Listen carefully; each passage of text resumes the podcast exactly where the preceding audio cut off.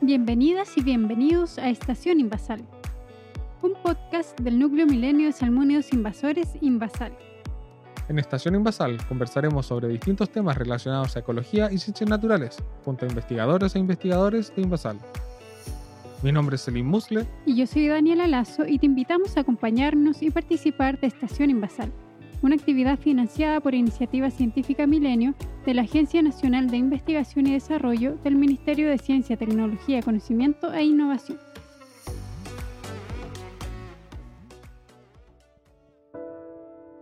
¿Sabías que podemos estudiar el ADN de organismos sin siquiera verlos? Técnicas como las que vemos en serie de detectives como CSI nos permiten conocer los organismos o individuos que están o estuvieron presentes en la escena a través de los rastros de ADN que dejaron en ella realizando estudios de ADN ambiental. Si quieres saber cómo funciona esta técnica y qué usos le podemos dar para el estudio de los distintos ecosistemas, entonces quédate junto a nosotros en este episodio de Estación Invasal en el que junto a Claudio Quesada y Rocío Estragues conversaremos sobre el gran potencial del ADN ambiental. Hola Claudio, hola Rocío, ¿cómo están? Hola. Hola, hola, ¿qué tal? Hola, muy bien acá. Súper. Y primero que todo les queríamos preguntar, ¿cómo es posible que logremos identificar especies, por ejemplo en un río, con tan solo una muestra ambiental, en este caso de agua? ¿Cómo es posible identificar las especies que están en un río o, en verdad puede ser en cualquier matriz que nosotros queramos estudiar, como suelo, sedimento, eh, ríos, mar, eh, lagos. Eh, también puede ser el, como trozos o pelo que esté en algún árbol atrapado. Entonces el ADN ambiental es el ADN que se encuentra libre en el ambiente que ha liberado un organismo, entonces esta herramienta lo que trata es capturar el ADN para luego hacer una identificación de las especies que pudieran haber estado en cada uno de estos lugares, ya sea un río, un lago, qué sé yo. Claro, y, también es importante contar de que esta no es una técnica nueva, ¿cierto? Para, para animales o para, digamos, organismos, entre comillas, superiores o, o macroorganismos, es una técnica más o menos reciente. Esto de tener 10, 15 años, una cosa por el estilo que se ha, se ha utilizado bastante. Sin embargo, en, eh, normalmente los microbiólogos lo llevan ocupando fácil 20, quizás 30 años, es decir, ellos han estado desde mucho, mucho tiempo y por lo tanto estamos adaptando muchas de las técnicas que vienen de disciplinas que no son necesariamente las que nosotros trabajamos o, los que nosotros tenemos más experiencia. Entonces tenemos mucha de esa experiencia, digamos, eh, compartida por todos estos grupos y la estamos tomando en cuenta y aprovechar de, complementar lo que mencionaba Rocío respecto de que no solamente, y también la pregunta, no solamente nos referimos a lo que se encuentra eh, peces en el agua, sino que podemos ver, por ejemplo, la dieta, si es que nosotros analizamos eh, el contenido estomacal, por ejemplo, o la feca, podemos ver, por ejemplo, lo que ocurre en la nieve, ¿cierto? Los macro o microorganismos que están en la nieve, podemos ver incluso el aire, eh, detectar el polen. Prácticamente en, en, los lugares inimaginables vamos a encontrar restos de ADN de los distintos individuos, ¿cierto? Y podemos detectarlos a mayor o menor profundidad dependiendo, digamos, la, la herramienta que se utiliza. Bueno, también ahí existen ciertas diferencias dependiendo del objetivo de la especie de estudio, porque si es que estudiamos microorganismos, ahí vamos a estudiar el organismo en sí, o sea, una célula eh, que representaría el organismo. En cambio, macroorganismos, eh, estudiamos los restos que esto dejan en el ambiente por descomposición, células, mitocondrias que quedan liberadas. Eso es súper interesante, el origen de, este ADN que encontramos en el ambiente. En general, ¿de qué proviene? Se, o sea, se produce a través de los procesos fisiológicos, eh, como el quehacer diario. Es como nosotros todos los días se nos cae el pelo, cada cierto tiempo nos cortamos las uñas o, o tenemos nuestros propios procesos fisiológicos que vamos liberando ADN al ambiente. Entonces, esto mismo ocurre en la naturaleza con todos los organismos que viven ahí. Claro, yo siempre en las clases eh, menciono de que esto, imagínense una piscina, ¿ya? Una piscina que acaban de cambiar el agua, le acaban de echar el cloro, una piscina totalmente limpia. Entonces llega una persona, ¿cierto? En pleno verano, con calor, se tira un piquero, se da, qué sé yo, unas vueltas en la piscina, se sale e inmediatamente quedan restos, restos de la piel, como mencionaba Rocío, restos de pelo, etc. Entonces uno, sencillamente, filtrando una cantidad de agua, 500 mililitros, un litro, un par de litros de agua, el ADN queda retenido, ¿cierto? Y es posible identificar a la persona que se acaba de tirar un piquero ahí. Es decir, de una forma indirecta es perfectamente posible encontrar, ¿cierto?, a las especies, identificar especies y también podemos identificar información a nivel intraespecífico, es decir, podemos determinar variabilidad dentro de las poblaciones. Como también es posible saber quién estuvo o cómo estaba compuesto un lugar en un espacio y tiempo distinto en el que estamos ahora. Porque podemos estudiar muestras de sedimentos de hace muchísimo tiempo o obtener, como dice Claudio, la muestra de una piscina de las personas que se estuvieron bañando ayer o, obtener información de un río arriba, porque nosotros vamos a tomar la muestra en un punto y esa agua viene desde más arriba, entonces todos los peces o quizá un pescador que estaba más arriba dejó su ADN y nosotros lo atrapamos en un punto abajo de donde él se encontraba. Es súper interesante todo esto y cómo a partir de esta muestra de ADN ambiental es posible luego llegar a identificar estas especies.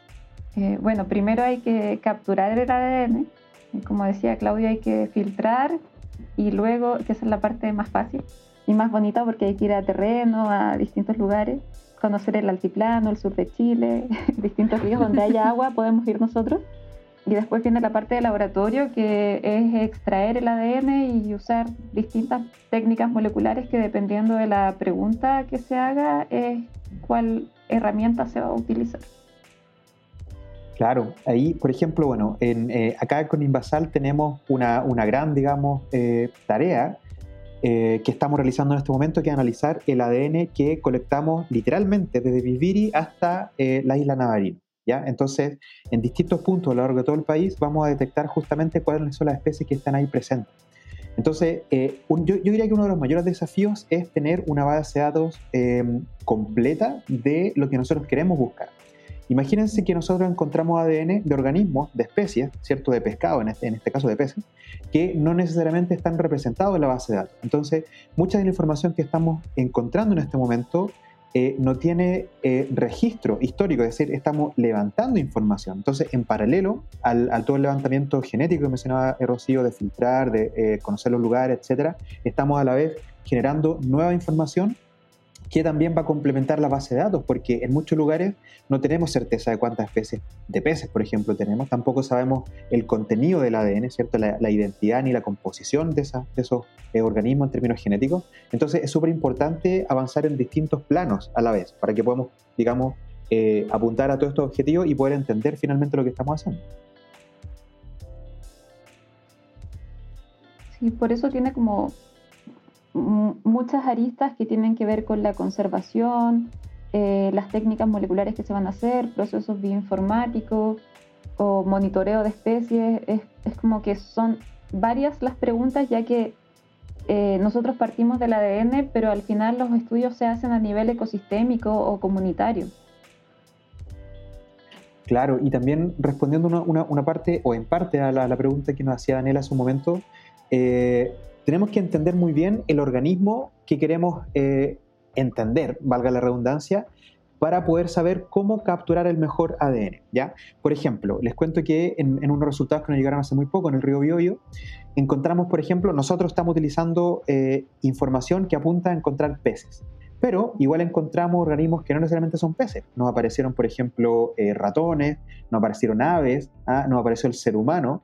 Entonces, es súper importante comprender cuál es la dinámica de los organismos que nosotros buscamos. A nosotros nos, casa, nos, interesa principalmente los peces, pero eh, es importante entonces saber cómo se desplazan en, el ecosistema, cómo se mueven de un hábitat a otro, cuáles son básicamente, eh, qué sé yo, su, comportamiento, si son diurnos, si son nocturnos, si son pelágicos, si son bentónicos, ¿ah? porque todo eso va a depender en cómo intentar buscarlos, porque vamos a tratar de tener una herramienta que es indirecta, ¿cierto? Para eh, detectar organismos que no necesariamente los encontramos, o sea, no son fáciles de, observar a simple vista. Sí, también eh, respondiendo a la pregunta de Daniela, respecto a, cómo nosotros vamos a detectar a las especies, si nos enfocamos un poco en las técnicas moleculares, también va a depender de la pregunta que nos hagamos. Si nosotros queremos saber la composición de un ecosistema, eh, en este caso peces, qué especies de peces componen el ecosistema, nosotros vamos a tener que evaluar, o sea, perdón, realizar técnicas que nos permitan conocer esto. En cambio, si es que utilizamos, no sé, otras técnicas que buscan identificar una sola especie, hay otras herramientas que se conocen como de fingerprint, que es la huella que deja este organismo dentro de la técnica molecular que vamos a usar análogo a lo que están haciendo en este momento en los hospitales, en los centros, digamos, de diagnóstico del COVID, por ejemplo, las mismas técnicas aplicadas al COVID, que ese es una eh, especie objetivo, ¿cierto? En, en este caso, virus, eh, virus específico, un trocito del virus, en este caso del virus eh, ¿cierto? Se busca en, la muestra de los pacientes. Entonces, análogo exactamente a lo mismo que están haciendo en este momento, nosotros lo tratamos de buscar en el ambiente. Entonces, hay distintas técnicas, como mencionaba Rocío. Una, por ejemplo, que es especie específica, donde nosotros podemos identificar con una presión, pero, pero altísima, de la cantidad, eh, o sea, podemos detectar un par de copias, literal, en el ambiente, o sea, prácticamente estamos haciendo unos CSI que están entrando a la escena del crimen para detectar si es que nosotros pudimos eh, ver si es que una persona, un, organismo, un, lobo, un pez, que sea lo que sea, estuvo o no estuvo presente, ¿cierto? Eso permite detectar con umbrales muy, muy pequeños, ¿ya? análogo a lo que hace, por ejemplo, el COVID. Entonces, esa es una técnica, por ejemplo, que es especie específica. Hay otras técnicas que, como mencionaba Rocío, son grupo más bien eh, genérico, ¿cierto? Uno puede trabajar eh, en, a una familia particular, eh, a un género de peces, por ejemplo, o a un orden de peces, o todos los peces si le interesa, o podemos trabajar con los vertebrados, podemos trabajar con los invertebrados, etc. Y así podemos identificar todas las especies que nos aparezcan en ese, en ese grupo, y así podemos tener distintas técnicas. Hay otras que son un poco más sencillas, que no necesariamente requerimos, por ejemplo, de la secuenciación masiva, que quiere decir de que nosotros amplificamos con estas tecnologías de próxima generación cientos de miles, millones de secuencias que nosotros encontramos en la muestra y lo podemos ver, por ejemplo, en laboratorio, también con, palabras eh, extrañas y técnicas especiales como PCR, como geles de agarosa y cosas por el estilo. Oye, estas técnicas que suenan tan complicadas, ¿no es más simple ir al río y mirar los peces? Que tú puedas capturar un organismo en el ambiente, o sea, en un ecosistema, en un río, depende de muchos factores, no solamente que lo vayas a buscar. Hay que saber cómo buscar o de repente simplemente es una especie evasiva que es difícil de capturar, que quizás tiene un hábito nocturno, entonces tú fuiste a pescar de día y el pez estaba escondido y no iba a salir. Entonces se utiliza este otro tipo de herramientas como de una forma complementaria para que podamos detectar las especies que no somos capaces de capturar, ya sea por un tema de abundancia, porque si se encuentran en muy baja abundancia puede que por simple azar no las capturemos o que no estamos ocupando una herramienta adecuada, quizás el tamaño de la red era muy grande y los peces que buscábamos son más pequeños. Entonces esta herramienta es mucho más sensible, como decía Claudio, ya que bastan una poca cantidad de ADN para poder detectar que una especie estaba ahí. Claro, y también hay que pensar que no necesariamente todos los ríos son fácilmente muestreables. Si por ejemplo nos vamos al río Utah, donde tenemos prácticamente unos cuantos eh, centímetros cúbicos de agua por segundo, o nos vamos al río Maipo, donde tenemos probablemente uno o un par de metros cúbicos, o nos vamos al río Baker, ¿cierto? Donde tenemos cientos de metros cúbicos probablemente, donde eh, a lo mejor no es tan sencillo eh, vadear, ¿cierto? A lo mejor no tenemos las capacidades, a lo mejor eh, el río es muy profundo, o los lagos, o el mar. Entonces, desde ese punto de vista, las técnicas de ADN ambiental que son indirectas nos permite complementar muchas veces y otras veces mejorar, ¿cierto? Estas técnicas convencionales. Y además de lo que mencionaba también Rocío, hay que pensar de que las técnicas van avanzando.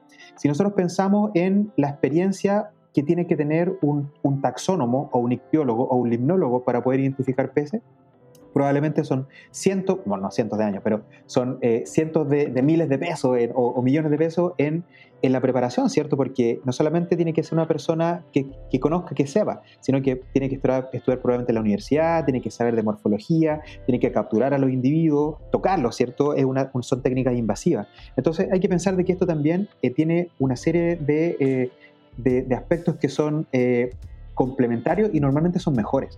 Además hay que pensar de que es eh, totalmente objetiva, no va a depender de si yo pienso que es una especie u otra, si lo, lo identifiqué bien o no, si lo pude capturar o no, porque esto es objetivamente, prácticamente cualquier laboratorio que aplique la misma técnica, ¿cierto? Porque este es un método científico, cualquier laboratorio va a llegar al mismo resultado siempre y cuando que hagan los protocolos, digamos, con un estándar internacional y, como, y, y se hagan como corresponde. Entonces eso es súper importante.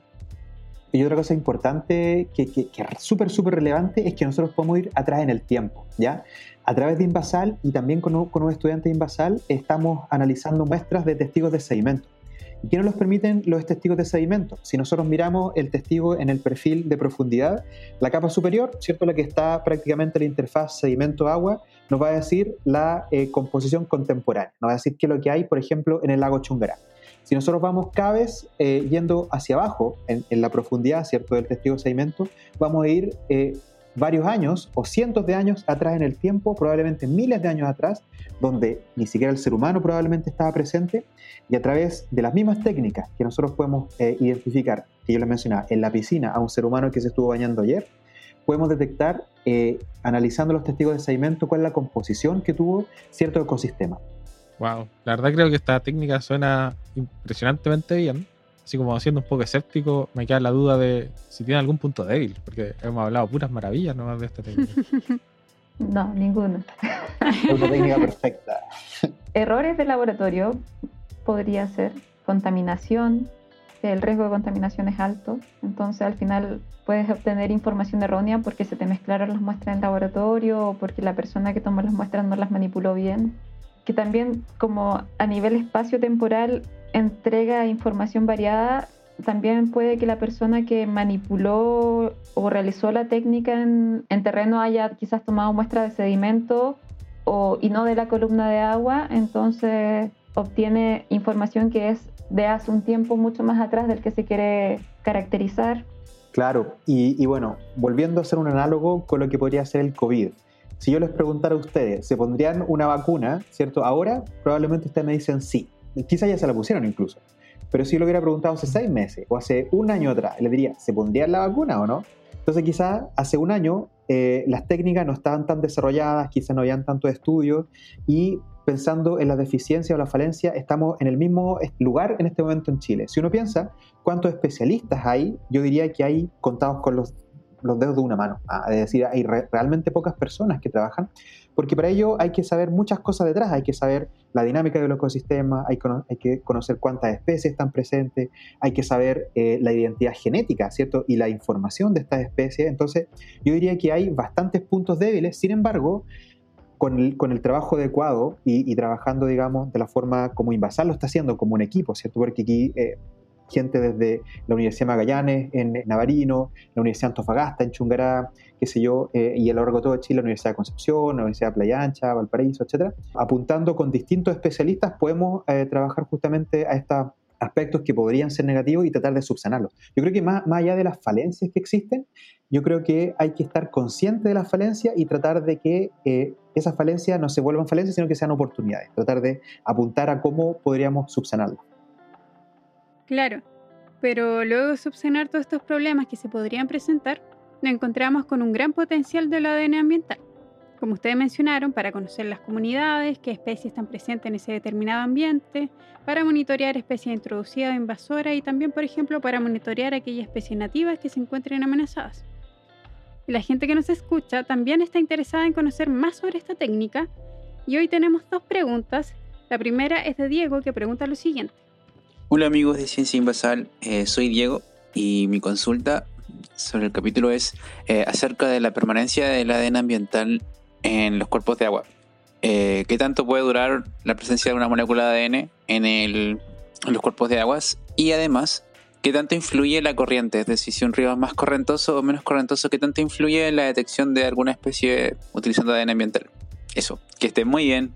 Bueno, como yo decía hace un rato, una de las cosas que ocurre en el, río es que depende de dónde se tome la muestra, cuánto tiempo va a estar guardada dentro del ambiente y, hacia cuánto tiempo hacia atrás vamos a poder detectarla o cuánto río arriba vamos a poder detectarla. Entonces, si es que se toma, una muestra de la columna de agua, eh, hay estudios que hablan que se detecta hasta 12, 15 kilómetros río arriba eh, pero también esto va a depender de las características del de, río, porque si es que es un río más correntoso, si pensamos en una célula o un tejido, se va a ver expuesto a una mayor cantidad de, de estrés eh, mecánico. Entonces la acción mecánica, eh, el choque con las rocas eh, y todo, todo este movimiento va a hacer que la célula se vaya rompiendo y por lo tanto el ADN queda expuesto y se empieza a degradar.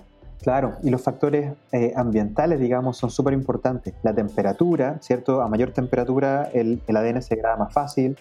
A mayor radiación ultravioleta, por ejemplo, en el altiplano, nosotros esperaríamos, y eso fue, eh, llevamos varios años, literalmente, varios años, analizando qué es lo que pasa con eh, el ADN de la trucha arcoíris en el, en el lago Chungaray y qué relación tiene con la presencia de los peces, ya a, través de esta técnica QPCR, que yo les mencionaba que era especie específica. Claro, habría que poner ojo a todos esos factores que, mencionaron. Y tenemos una segunda pregunta de Julia que dice lo siguiente. Hola, Estación Invasal. Acá Julia Sarabia. Les quería contar que hace un tiempo supe de un grupo de investigadores que tenían un proyecto con el gancho de buscar evidencias sobre eh, alguna criatura prehistórica o actual que pudiera atribuirse a los avistamientos estos en el lago Ness. Eh, todo claro, como, como gancho, ¿no? Pero ellos buscaban ADN ambiental para ver qué tipo de organismos viven en el lago, eh, bueno, me imagino la calidad del agua, etcétera. Lo curioso de todo esto fue que finalmente los análisis revelaron que no habría indicios de ninguna criatura, ni antigua ni actual, eh, con, esas, con esas características de, monstruo de la Pero los investigadores dijeron que a lo mucho podría ser eh, alguna anguila de gran tamaño porque encontraron muchísimo ADN ambiental de anguila en las aguas del lago Así que eso me pareció muy curioso y lo quería compartir con ustedes. Y ya que estamos, preguntarles que nos cuenten, que me cuenten qué tanto puede durar el ADN en el agua. O sea, podríamos ir a buscar a un río y encontrar ADN, no sé, de algún organismo, de algún, de algún animal, animal prehistórico. Muchas gracias. Chau, chau. O sea, una pregunta que todos nos hemos hecho. Y era súper interesante porque al final no detectan, pero detectan esta anguila y vuelven súper popular el ADN ambiental. Claro, ahí también es súper importante como contextualizar y aterrizar, digamos, el, la, pregunta que se quería, eh, no, no, de, no, de, Julia, sino que eh, de lo que los investigadores quieren hacer. Si nosotros queremos encontrar posiblemente el ADN de un ser prehistórico y no sabemos qué es lo que estamos buscando, imposible que lo encontremos, ¿cierto? Porque nosotros tendríamos que tener eh, una base de datos donde sepamos cuál es la, el código genético de este, de este monstruo del lago Ness para poder detectar si efectivamente lo encontramos. ¿ya? Entonces, técnicamente lo que intentaban buscar era algo imposible de hacer, a menos de que ellos quisieran encontrar una diversidad genética no observada. ¿ya? Eso es como las palabras técnicas. De un punto de vista estricto, ¿cierto? Uno podría perfectamente describir los ecosistemas con estas técnicas. Y es lo que estamos encontrando prácticamente a lo largo de Chile. Eh, hemos encontrado especies que podrían ser atribuidas a ciertos eh, géneros que nosotros estamos encontrando, pero que no están descritos genéticamente. Entonces estamos encontrando diversidad novedosa. Y ese, aspecto es súper relevante. Ya no para encontrar posibles monstruos NES en el lago eh, o a lo largo de Chile, pero sí para detectar diversidad genética que nosotros no teníamos o no teníamos registrada antes. Entonces es posible, ¿cierto?, encontrar este, esta especie de monstruo, eh, pero no, no porque sea un monstruo, sino que sencillamente hay diversidad genética que nosotros no conocemos o que el ser humano sencillamente no ha tenido la capacidad para eh, colonizar o para visitar ciertos ambientes. Pensemos en las profundidades de las fosas oceánicas, eh, por ejemplo, pensemos en las altas cumbres donde ciertos, digamos, andinistas pueden, pueden visitar. Eh, son ambientes, ecosistemas no, necesariamente prístinos, pero muy poco visitados. Entonces, si lo pensamos desde ese punto de vista, es muy probable que nos encontremos con diversidad genética muy, muy novedosa. Entonces, desde ese punto de vista, eh, es súper interesante lo que ellos plantearon. Y respondiendo a la pregunta de Julia, ¿es posible identificar de alguna forma alguna especie prehistórica con ADN ambiental? ¿Cuánto dura el ADN en el agua? ¿Se podría?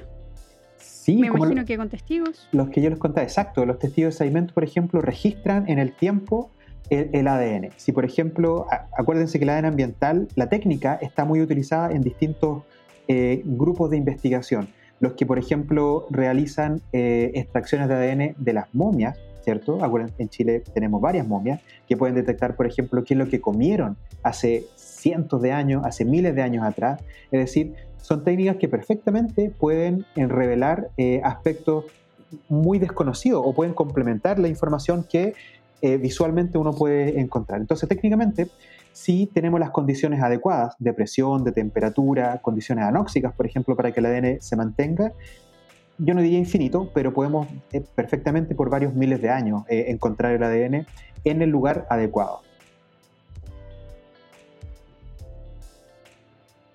De hecho, hay estudios eh, que no son en agua, pero como decía Claudio, los de momias, pero también de unos ratones en el norte de Chile que ellos hacían sus casitas y iban a un lugar en específico a depositar sus desechos. Entonces ellos se alimentaban de distintas semillas del lugar. Entonces en este lugar donde ellos iban a dejar sus desechos, que era que iban a, hacer caquita, eh, se agrupaban estas semillas. Entonces lo que quería hacer este grupo de investigación era caracterizar el ecosistema vegetal de hace unos miles de años dado que este lugar donde ellos dejaban sus desechos se fosilizaba. Entonces podían abrir y observar dentro de este lugar, esta, como torrecita que se formaba de desechos, eh, para observar el ADN que, o los restos de semillas que estaban ahí, que quizás no eran posibles de caracterizar a través de taxonomía. Entonces le extraían el ADN y veían cómo eran las características vegetales de hace unos miles de años o en época prehistórica y comparar cómo era la vegetación actual para saber si es que habían habido cambios eh, en cuanto a la altura en la que se distribuía la vegetación o, cómo había ido cambiando el panorama eh, vegetal eh, dentro de los últimos miles de años, que en realidad no, recuerdo la, la, cantidad de años, pero eran bastantes. Súper interesante ha sido súper interesante conversar y aprender un poco más sobre esta técnica que nos permite, nos abre como una ventana hacia lo que no podemos ver. Un poco podemos estudiar a individuos que están ahí pero que no los vemos, o algunos que estuvieron ahí hace mucho tiempo y que hoy tampoco los vemos y podemos estudiarlos a través de estas técnicas de ADN ambiental. Y para ir cerrando el episodio, queríamos invitarlos a que enviaran un mensaje final a quienes escuchan este podcast. Eh, bueno, yo decir que em, que cuando estudiamos el ADN, si bien suena como algo muy microscópico que no conocemos o, que es lejano a nosotros, en realidad es algo sumamente cercano, ya que es la información que nos codifica, que codifica a todos los seres vivos que habitan en este planeta y que no solamente estudiamos algo microscópico, sino que al utilizar el ADN ambiental estamos estudiando procesos evolutivos, procesos macroscópicos y ecosistemas completos. Entonces es casi como una filosofía o una forma de ver el mundo que en realidad todo está sumamente anidado, entonces se replica eh, como los fractales hacia niveles superiores de organización y por lo tanto es una idea de ver las cosas como mucho más complejas e integradas y, que por lo tanto, o sea, por lo menos para mí, eh, así es la ciencia. Eh, así que mientras más sepamos de ciencia, eh, más nos vamos a conocer a nosotros mismos y a nuestro entorno. Y por eso los invito a escuchar Estación Invasora. Genial, sí, bueno, y para complementar un poco, tratar de motivar a la gente, es decir, si quieren ser detectives de los ecosistemas y, y poder identificar a los monstruos de, de los, de los lagos NES que podríamos tener acá en Chile, perfectamente podrían interesarse en estas técnicas como la ADN ambiental, aprovechar de alguna, alguna estudiar alguna, eh, no sé, alguna profesión científica, ¿cierto? Y eh, obviamente estudiar, eh, escuchar Estación Invasal para que puedan comprender más todo este tipo de problemáticas. Así que los invitamos a escuchar Estación Invasal.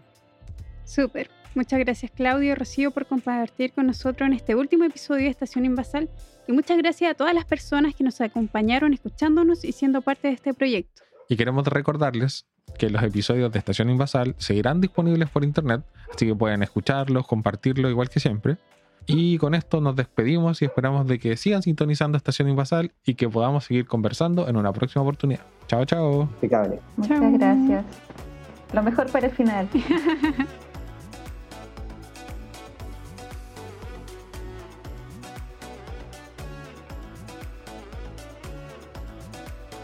Estación Invasal del Núcleo Milenio Invasal es financiada por Iniciativa Científica Milenio de la Agencia Nacional de Investigación y Desarrollo del Ministerio de Ciencia, Tecnología, Conocimiento e Innovación.